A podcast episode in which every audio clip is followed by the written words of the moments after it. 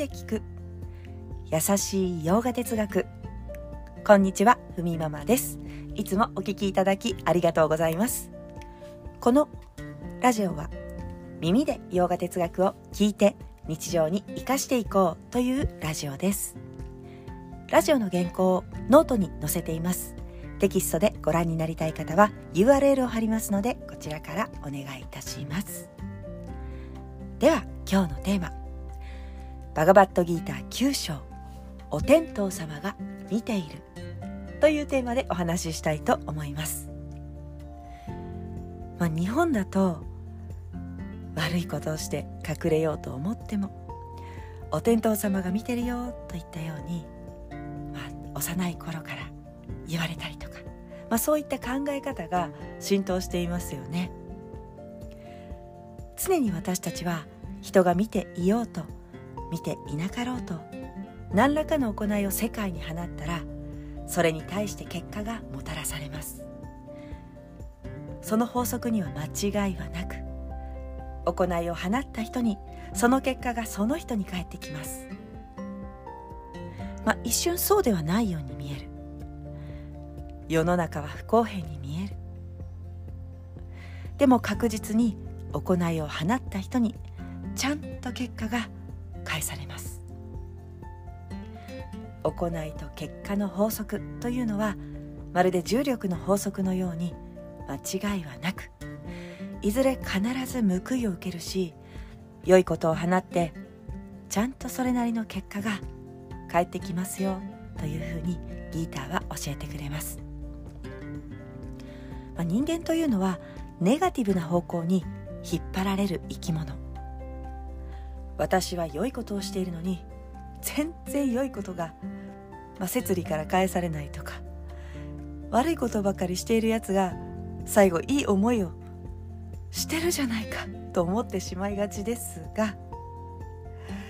まあ、これはね現代の脳の研究でも、まあ、損と得をどのぐらいね同程度に感じているかという研究の結果によると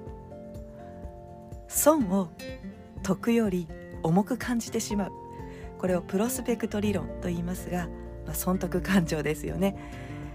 損をすることの方を私たちは重く捉えがち。得をする方を過小評価してしまう。という傾向があるそうです、まあ、ただギーターは言います。良いことも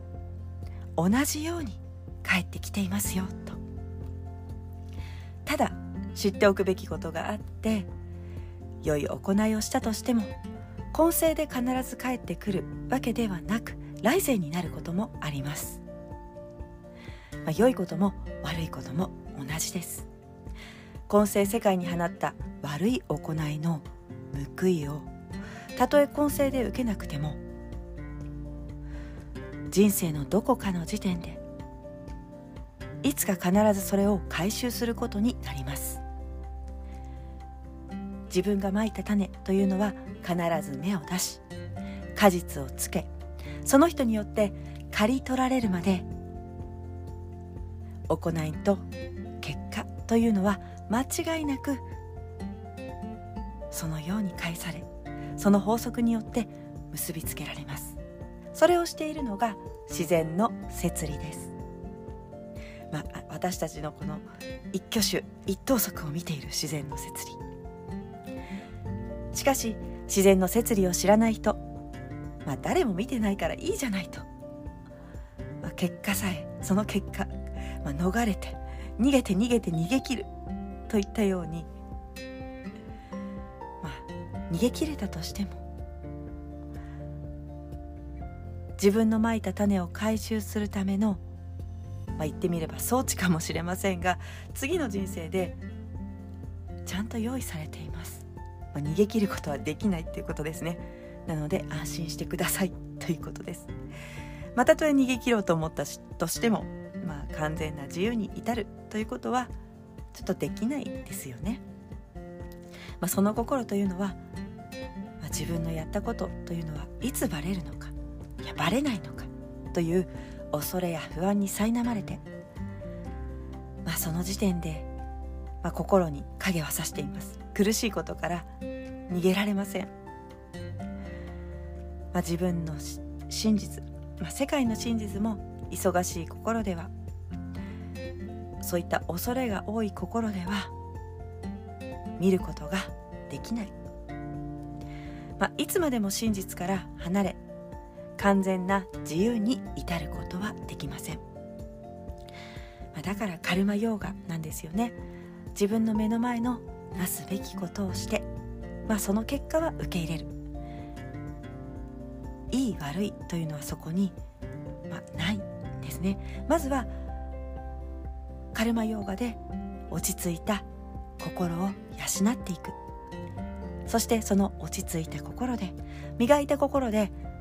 自分が目を向けていくべきところを見極めていくといいよというふうにギーターは伝えています。本当の賢さを手に入れるように。心の成熟する方へ進むように。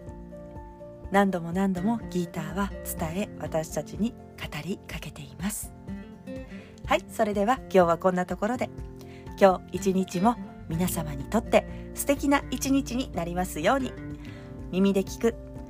優しい洋画哲学ふみママラジオご清聴ありがとうございました。バイバーイ。